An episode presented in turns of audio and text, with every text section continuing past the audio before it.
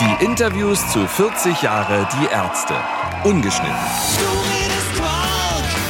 Die erste Zugabe.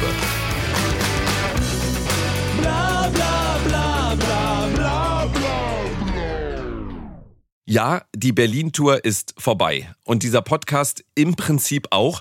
Aber ich hatte wie viele Fans schnell Ärzteentzug und bin deswegen zum letzten Deutschlandkonzert und dem letzten eigenen Ärztekonzert für lange Zeit oder gar für immer ins Saarland gefahren. Was macht man nicht alles für die beste Band der Welt? Da erlebte ich nochmal ein tolles Konzert und einen meiner rührendsten Ärztemomente aller Zeiten. Farin hatte mich irgendwann vorne im Publikum gesehen und ein paar Minuten später änderte er dann bei Junge den Text. Es ist noch nicht zu spät, dich an der Uni einzuschreiben. So für Radios interessiert, wäre das nichts für dich? Ein eigener Podcast, Junge. Und du wieder Eine so charmante Würdigung für unseren Podcast. Vielen, vielen Dank. Aber jetzt haben wir noch was für euch. Ich durfte während der Berlin-Tour für diesen Podcast viele Interviews mit vor allem Bela und Farin führen. Rott hatte öfter Stimmprobleme, deswegen tauchte er weniger auf. In jeder Folge waren aber nur kleine Ausschnitte dieser Interviews zu hören. Und so kam uns die Idee für diese Zugaben. Um die ärztefreie Zeit besser zu überstehen, werden wir hier in den nächsten Wochen insgesamt sieben komplette Interviews veröffentlichen, von denen ihr durch die einzelnen Folgen oft nur dreiminütige Ausschnitte kennt. Ich hoffe, dass wir euch damit eine kleine Freude machen. Es gibt ausführliche Interviews über die Ärzte und die Politik, Gespräche mit Bela, Farin und Campino über die Ärzte und die Hosen. Ihr erfahrt in Einzelgesprächen einiges über Bela, Farin und Rott und zum Abschluss dann ein 20-minütiges Interview mit Bela und Farin über die Ärzte und ihr Vermächtnis. In der ersten Zugabe heute eines der längsten Interviews, das ich während der Berlin-Tour mit Bela und Farin führen konnte. Es geht um die Ärzte und ihre skurril genialen Ideen. Wir saßen neben der Columbia-Halle draußen auf einer Couch in der Sonne und beide sprudelten nur so vor Geschichten. Und falls ihr euch an einer Stelle über den komischen Sound wundert, da spiele ich den beiden ein Video von Analyzer Smith auf einem Smartphone vor. Los geht's. Da ist die Frage, wo fängt man an, wo hört man auf? Und ähm, Dass wir uns überhaupt gegründet haben, ist doch schon mal ziemlich skurril, oder? Wie kommt man auf die Idee, wenn man ein erfolgreiches Album in einem Pizzakarton macht, in dem auch die Pizza dann aussieht äh, wie dick belegt, kurz danach eine Economy-Version zu machen, in der die Lieder von überschaubarer Qualität und mit komplett anderen Texten sind? Die Idee ist tatsächlich komplett geklaut. Also inklusive des Namens Economy. Es gibt einen Comic von Phil, äh, Didi und Stulle.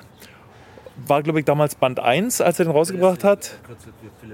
Genau, Philipp Tegert, Berliner äh, Comic-Künstler und Alleinunterhalter. Also wirklich ein Genie, den ich wirklich sehr verehre, den wir beide sehr verehren. Wir haben ja auch Didi und Stulle gelesen äh, aus, aus seinem Werk. Und der hat, nachdem er so einen Comic rausgebracht hat, hat er kurz danach den gleichen Comic in schlecht gezeichnet mit totalen Rohrkrepierern als Gags anstelle der echten Gags und das hat er als Economy billig verkauft. Ich fand das so absurd geil, habe ich ihm gesagt, das müssen wir irgendwann mal machen, haben ihn dann auch um Erlaubnis gebeten, also es steht auch drin, er ist in den Credits auch erwähnt, wir haben es nicht einfach nur dreist geklaut und dann haben wir das aber eben auf Musik runtergebrochen. Aber die Idee ist äh, von ihm. Was? Die Economy-Version von Affenphil, ja. Und wir haben aber, ähm, und dann be- begann der Spaß, also zu sagen, was, was, äh, was genau, also wie, wie genau, dann Regeln aufgestellt. in welchem, in welchem Umfang sind die Dogmen, in, äh, unter denen wir halt das äh, machen. Und das war halt so, dass wir das Studio noch zwei Tage hatten, also zwei Tage gebucht hatten. In den zwei Tagen sollte das Album komplett aufgenommen und gemischt werden. Ähm, die Band, Sowas dauert sonst wie lange? naja, wir waren vorher drei Monate im Studio. Also zwei, äh, zweieinhalb für den Rest. Also für, für die gute Platte. Und dann haben wir halt, ähm, also keiner durfte, kein Sänger durfte mit Textblatt in, in die Gesangskabine gehen. Die Schlagzeugfälle äh, wurden also erstmal locker, also die Fälle wurden locker gemacht. Die Gitarren durften nicht gestimmt sein. Ähm, keiner durfte den Text wissen. Man durfte eigentlich alles machen, während ein Song aufgenommen wurde. Also zum Beispiel hat Jan ein Lied gesungen und dann habe ich, äh, Farin hat ein Lied gesungen und dann habe ich so über den Talkback, also über, über, einen, ähm, über ein Mikrofon, was mit der Kabine verbunden ist, reingebrüllt und bin dann in die Kabine rein gestürmt und habe weitergesungen. so, was mir auch gerade so einfiel. Und ähm, Also die Aufnahmesachen waren eigentlich relativ, relativ klar. Und am nächsten Tag sollte dann so einen halben Tag noch gemischt werden. Und es durfte, die beiden Mischer durften nur mit einem Arm mischen. Haben sie auch gemacht. hört man auch. Ja, hört man auch, ja. Genau. Die Fotos haben wir auch selber gemacht für diese Platte mit unseren Handys. Also haben Fotos nachgestellt, die wir für die andere Platte gemacht haben. So, äh, was noch? Die Texte. Das Cover hat Axel gemalt. Das Cover haben wir von unserem Manager malen lassen. Nachweislich einer der schlechtesten, untalentiertesten Zeichner Der Welt. der, Welt, der uns bekannt ist. Also das ist sag mal so, der würde halt in einer, in einer Kinderkrippe ver verlieren in einem Zeichenwettbewerb gegen Babys. so. Sieht man ja auch bei der, äh, der Karte, der Karte mit der Gwendoline, wo übrigens, ich habe sie mir nochmal angeguckt, einmal drei Striche sind und einmal so ein Klotz als Fuß. Also sind sehr unterschiedlich. Das Geile ist, wie diese, diese Karte entstanden ist. Er wollte, also er war damals noch ein bisschen mehr ins Tourmanagement, äh, im Tourmanagement äh, eingebunden als heute. Und er wollte uns ein, eine Skizze schicken, wie er sich so die Eintrittskarte vorstellt. Und das war die Skizze. Und wir so, ja, genau so machen wir sie. Und er so, soll ich den Grafiker sagen? So, nee, nee, genau so. Also das, was du uns geschickt hast, ist jetzt die Eintrittskarte. So, da steht ja auch noch Gwendoline so drin, weil wir sonst diesen, diesen kleinen Kackhaufen nicht erkannt hätten. Und das, das sowas lieben wir. Also oft sind halt, oft äh, werden solche Ideen geboren, wenn wir im Zeitdruck sind, genervt sind und äh, eigentlich gar nicht mehr wollen. Also Beispiel zum Beispiel das Cover von die Ärzte, die Ärzte von früher bis jetzt. Das, also wir hatten eine relativ ein zweistündiges Meeting mit unserem Management über Tournee, alle möglichen Sachen. Es war ziemlich anstrengend. Und ähm, und Farin ist aufgestanden, er war verabredet und wollte rausgehen aus der Tür. Und dann, Moment, Moment, wir haben, ach, wir haben eine Sache vergessen. Wir brauchen noch ein Cover für diese Best-of-Platte, wo wir so die ganzen alten Sachen draufpacken. Und dann hat er im Stehen auf so einer Anrichte, die im Flur war, mit einem Stift das Cover gemalt und hat gesagt, bitte, hier ist das Cover und ging. Ich weiß nicht, ob er damit gerechnet hat, dass es das Cover wird, aber er, du bist dann in Urlaub gefahren, als du zurückkamst, war das halt das Cover. ja, ja. Ähm, eine andere Geschichte, bevor ich euch äh, noch auf eine anspreche, was vielleicht auch Erinnerungen weckt. Ähm, die Village People als Vorband zu nehmen, äh, war wirklich lustig. Ihr seid ja auch mit aufgetreten, aber finanziell ein Desaster. Und da ist die Frage, wenn ihr so skurrile Ideen habt, also ich nehme an, die haben relativ viel gekostet. Ich glaube, du deutetest sowas auch mal an und sagtest, ich weiß, dass du, weißt du, wörtlich zu mir damals sagtest, so ein Indianer will ja auch erste Klasse fliegen. Ja. An diesen Satz kann ich mich erinnern. Enrique, ja. auch noch andere Sachen, aber das ist Naja, komm. Aber, aber das ist doch, also das ist doch finanziell total dumm. Es gab, ja, Moment, es gab, eine, es gab eine günstigere Variante. Es gibt die nachweislich beste Village People Coverband. Die, äh, die sind in London und die kosten auch schon. Also die, die nehmen auch schon ihr Geld, wenn man die buchen will. Ich glaube, das waren 5000 Pfund damals. Plus dann auch nochmal erste Klasse Flug und so weiter aus London allerdings. Wäre deutlich günstiger gewesen. Also so viel wie wir für die bezahlt hätten, haben wir halt bei den Village People für nicht mal ein Konzert bezahlt. Wir haben aber drei gemacht. Und wir haben auch gleich gesagt, das ist einfach, der, der Gag krepiert, wenn wir nicht wirklich, also es ist nicht in unserem Sinne, wenn wir nicht die echten, originalen Village People haben. Gut, man muss dazu sagen, äh, der Sänger war nicht original, der ist erst seit 82 dabei, passte dann aber wieder vom Jahr irgendwie ganz gut. Das ist, manchmal ist es völlig egal, was es kostet. Also wir machen dieses ganze Unternehmen ja nicht in Hinblick auf ähm, Geldmaximierung. Also da setzt sich keiner hin und sagt, pass wenn wir das jetzt so machen, dann verdienen wir mehr Geld, als wenn wir es so machen, wie ihr vorgeschlagen habt. Aber Geldminimierung ist jetzt auch nicht so geil. Naja, aber wir machen es manchmal. Also es gibt Tonträger, an denen wir Geld verloren haben, weil das Cover viel zu teuer war. Das war uns egal. Also das können wir jetzt nicht für immer machen natürlich, weil irgendwann ist dann so das Geld für alle. Aber diese Village People Nummer, das war so überhaupt keine Dis Diskussion. Also es gab eine Idee, die ich persönlich noch besser fand. Die ging aber nicht, weil die Band tatsächlich an dem Tag ein Festival hatte. Äh, also an einem Fall Slayer. Nee, nee, das Genau. war eine andere Geschichte, das ist ganz anders. Ah, war eine andere Geschichte. Das war eine andere, und zwar haben wir nämlich äh, äh, ein paar Jahre später, Ach stimmt, als wir es äh, ein paar Jahre später wollten wir es toppen und da wollten wir, das kann man jetzt erzählen, weil die Band gibt's nicht mehr, wollten wir äh, Slayer buchen als Support. auch wieder die echten Slayer. die echten als Slayer Support als Support für die Ärzte. Und, und die wollten halt einfach mal Doppelte von den Village People für ein Konzert. Und hatten dann aber auch schon, also die hatten dann, wir haben sogar darüber nachgedacht, so von wegen, okay, dann müssten wir die ganze Tour spielen, um diesen Gag zu finanzieren. machen wir. Aber dann hatten die ein Festivalangebot, was noch teurer war oder noch, noch besser bezahlt. dann, also die haben jetzt relativ plötzlich abgesagt. Vielleicht haben sie sich auch über uns informiert. Kann, ja auch mal sein und sowas. Ich weiß nur, dass Mike Patton äh, äh, extrem beeindruckt war von der Village People Geschichte. Dem habe ich das erzählt. Ich war, hatte mal ein Interview mit ihm und äh, da haben wir aber so meinte, was, da ging es auch um, um diese die Punkte, dass man halt so Sachen macht, womit keiner rechnet und dass man einfach bei bestimmten Dingen darauf bestehen muss, egal was es kostet, die Sachen durchzuziehen. Und da ist er halt nicht so ein Quatschkopf, aber genau derselben Meinung in seinem Leben. Und da kamen wir dann halt da mit dem Schwanzvergleich, was war das teuerste und erste, was ihr gemacht habt? Oh, die People. Ja, okay, okay, okay, I lift my head. Und das Schöne ist, wer da dabei war bei diesen drei Konzerten, der wird es halt niemals vergessen, inklusive uns drei übrigens. Du als Koch.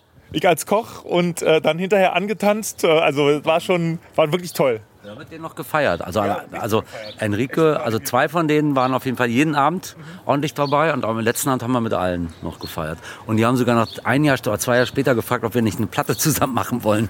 Aber irgendwie bisher, also Patty hat den Kontakt noch nach wie vor. Ne? Also die mochten uns tatsächlich, die haben sich, nachdem sie das erste Konzert von uns gesehen haben, waren sie so ein bisschen so, was, ist das? Und nach warum sind wir hier? Und beim zweiten Konzert haben sie dann irgendwie verstanden und haben sich dann noch total gefreut. Also sie haben so ein bisschen verstanden, warum wir sie eingeladen haben. Es ging halt nicht darum, dass wir unsere Show aufwerten wollten, sondern es war einfach die, das maximal Absurde. Und das haben sie dann so gecheckt und haben das auch voll gefeiert. Dass sie zum ersten Mal wie eine Rockband, also vom Publikum aufgenommen wurden. Mit, die haben alles mit YMCA-Tanz mitgemacht und so. Das haben die so noch nicht erlebt. Die tanzen, die, die äh, spielen auf so großen Raves, auf Partys, auf äh, äh, klar, äh, ähm, ähm, äh, LGBTQ-Partys und Silvester und keine Ahnung was. Treten, spielen sie drei Lieder, dann kommt Hasselhoff und keine Ahnung. Naja, gut. Ich möchte, ähm, ihr werdet euch erinnern, ich habe, ja, nee, schon. Ich wollte noch was anderes erzählen, was, auch, was auch eine typische Geschichte ist. Also ist jetzt nicht total absurd, aber äh, wir haben ein Album in Spanien äh, gemischt, glaube ich, aufgenommen, hatten wir es in Deutschland und wir- haben es in Spanien gemischt, was ewig lange gedauert hat. Und so alle zwei Tage kam ungefähr eine, damals glaube ich noch keine Mail, sondern ein Fax vom Management, so wir brauchen endlich mal einen Titel fürs Album, weil wir wollen es ja in Auftrag geben.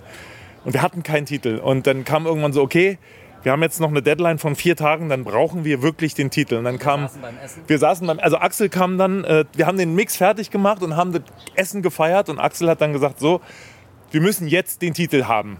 Und wir hatten überhaupt keinen Titel. Und dann stand Bela auf und sagte, ich hab's. Runter mit den Spendierhosen Dracula oder so. Oder? Nee, das war, war ein bisschen länger. Also es ging dann, also und dann kam die Rechnung. Und dann sagte irgendjemand, ähm, runter mit den Spendierhosen, weil Axel dann sollte dann bezahlen für alle. Und dann guckten wir uns an, das ist der Albumtitel. Oder du guckst mir an, das ist der Albumtitel. Das ist aber nicht unheimlich genug. Dann sagst du, runter mit den Spendierhosen Dracula. Nee, das klingt nicht gut. Da war Frankenstein. Und irgendwann waren wir halt bei Unsichtbarer. Runter mit den Spendierhosen unsichtbarer. Okay, das ist der Albumtitel. Und Axel kennt uns halt gut genug, um zu wissen, okay, das ist jetzt der Albumtitel. Und er hat halt so äh, weitergeschickt ans Label, so das ist jetzt der Albumtitel. Und alles okay, alles klar, runter mit den Spendierhosen unsichtbarer. Logisch. Ich bin ja schon länger äh, Fan dieser Band, weiß nicht warum, aber bin ich. Ähm, und ich weiß noch, dass ich, äh, jetzt habe ich mich natürlich auch ein bisschen vorbereitet, 1994 dachte, meine Ärzte treten bei Ray Cokes auf. Sensationell vor englischsprachigem Publikum. Und da werden sie jetzt der internationalen Welt zeigen, was die Ärzte drauf haben. Und dann gucke ich mir das an, nur dass bei euch nochmal die kurze Erinnerung wach werden. Ja, nur auch wie du lachen musst, muss man sagen.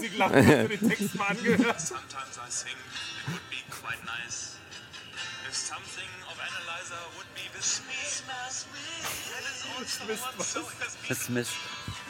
Einfach so, so ago. falsches Englisch. Und hier musst du kurz abbrechen. My neighbor's child, you are always so good upon. Musst du dir mal vorstellen, du bist immer so gut drauf. You're always so good I upon. eat the kid of my neighbor up. Fire! Das war der Disgusting. Analyzer Smith. Das war der, Wie soll ich sagen, der Durchbruch ist uns dann äh, nicht passiert. Nee, die, mochten uns, die mochten uns ja nicht da, also gar nicht. Also Ray Cooks mochte uns nicht und äh, äh auch andere, diverse Leute von MTV, die man so kannte, dachten alle, man, also man, das vielen Worte wie fucking Tossers und so. Äh, Nicht, nicht so, dass wir es hörten, dazu waren die zu feige, aber ja, aber es gab Aber ganz, nee, ich, ganz kurz, bevor du was anderes erzählst. Ähm, jetzt habe ich gerade gesagt, dann gebt ihr halt Geld aus für irgendwas, weil er es geil findet.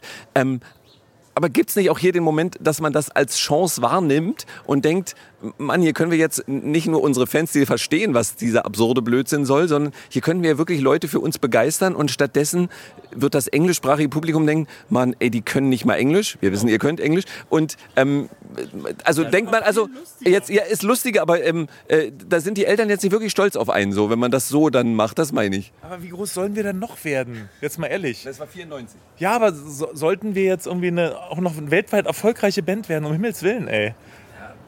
Abgesehen davon, dass äh, Aber da gehört so viel Mut auch dazu, oder nicht? Jein, also warum sollen wir uns da so anbiedern? So, warum sollen wir nicht einfach, also entweder wir werden so nach unseren Regeln, äh, wir, sowas klappt nach unseren Regeln, aber so dann Showcases spielen am Ende in New York oder irgendwas wie diverse, auch uns bekannte Bands äh, äh, dann gemacht haben, um einen Durchbruch zu haben und es dann doch nicht geschafft haben.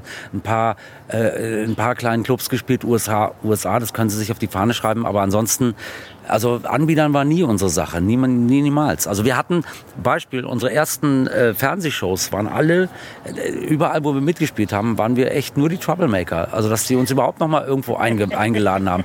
Es gab äh, eine Sendung, die hieß Musikkonvoi. Da sind wir aufgetreten, da haben wir gesagt, wir müssen definitiv als Römer auftreten. Warum? Na, darum. So. Und ich habe dafür äh, große Props. Jan wollte den Helm nicht aufsetzen, weil er die Haare mal so hoch tupiert hat. Und er sagt, setz den Helm nicht auf. Mach ich nicht. Ja, okay. Und äh, da waren nur Hans und ich mit Helm.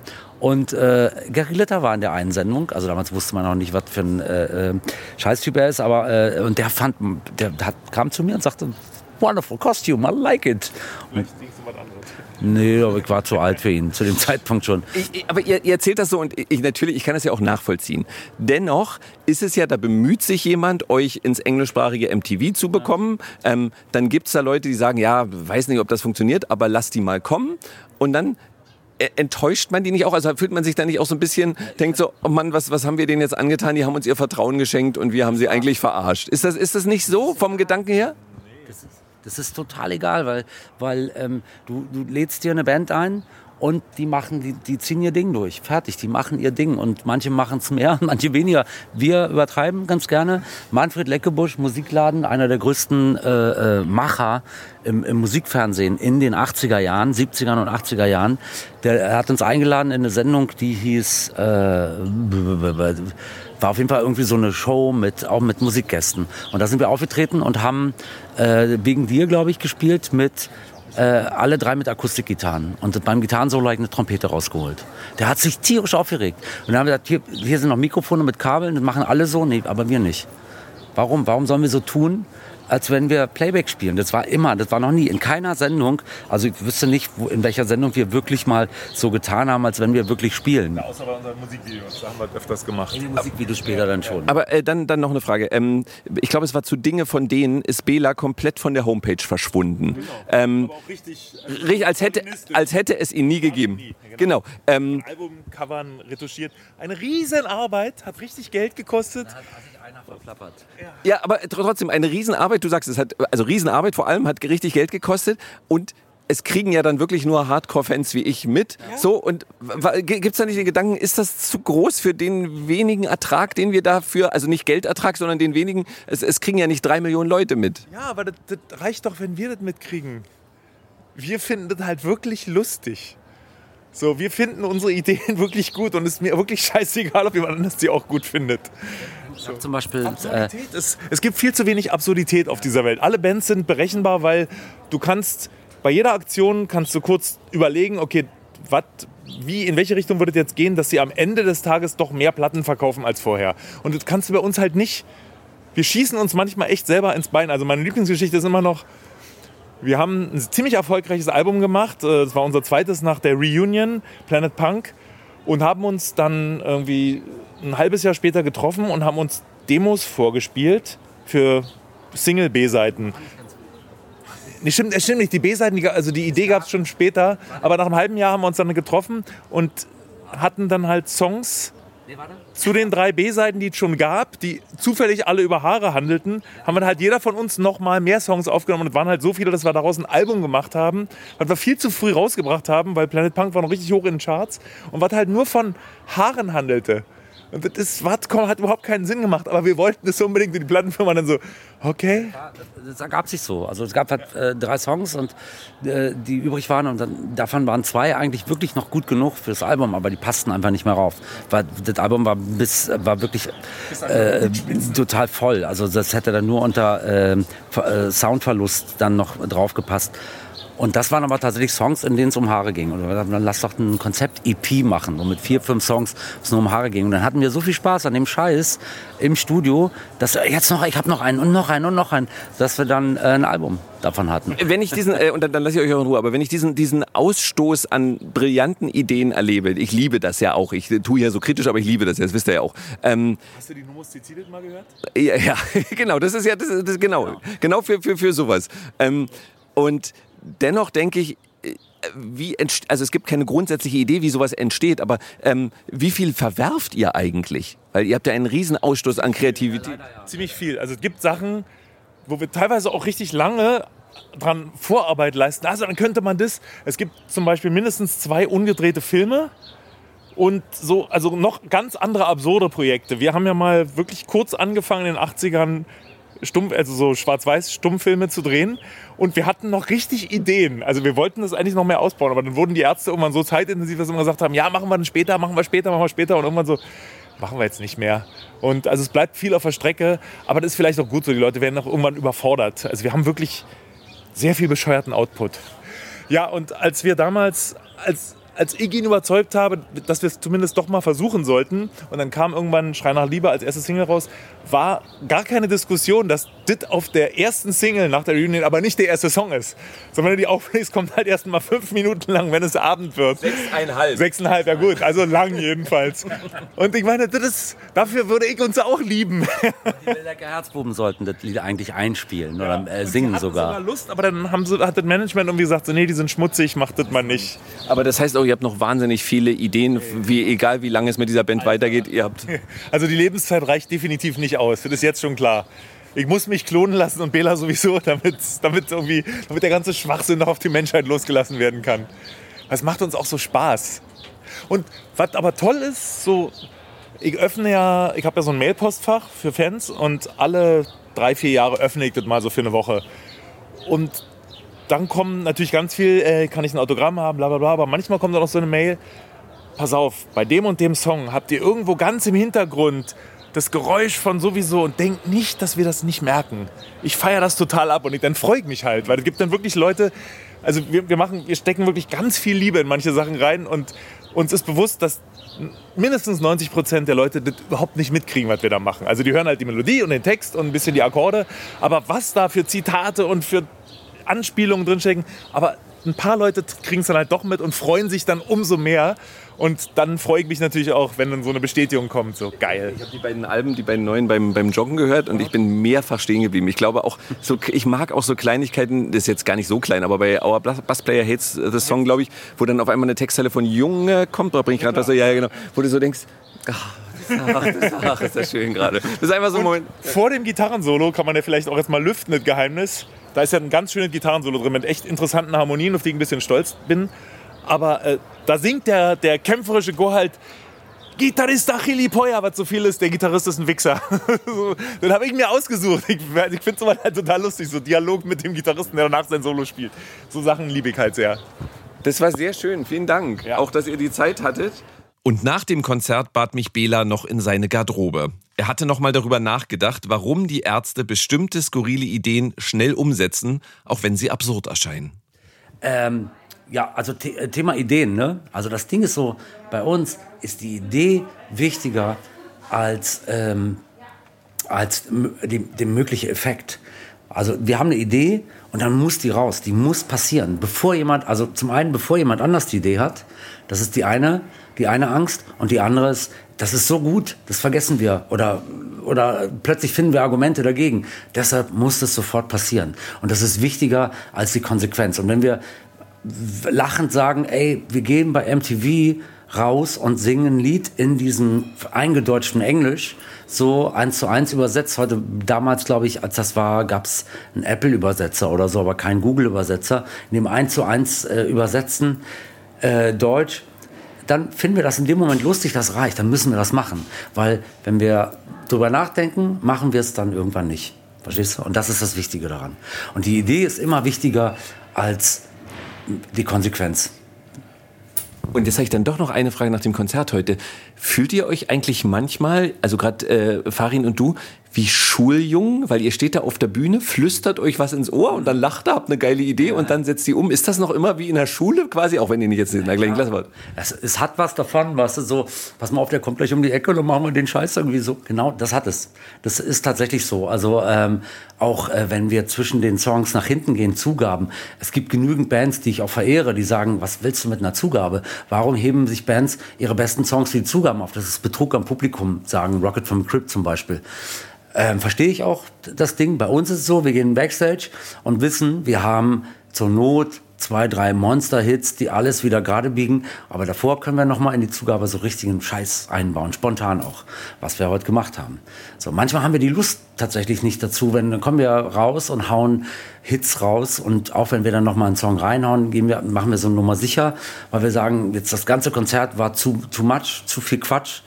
Äh, äh, und dann wollen wir am Ende halt aufhören mit so einem heroischen Ende. Das ist auch manchmal die Entscheidung innerhalb der Band. Aber ähm, war heute eindeutig nicht so. ist das alles? Nein, in ein paar Tagen gibt's hier das nächste Interview mit Bela, Farin und Rott. Da geht's um die Ärzte und die Politik. Am besten, ihr klickt auf die Glocke, dann werdet ihr sofort benachrichtigt, wenn die Folge da ist.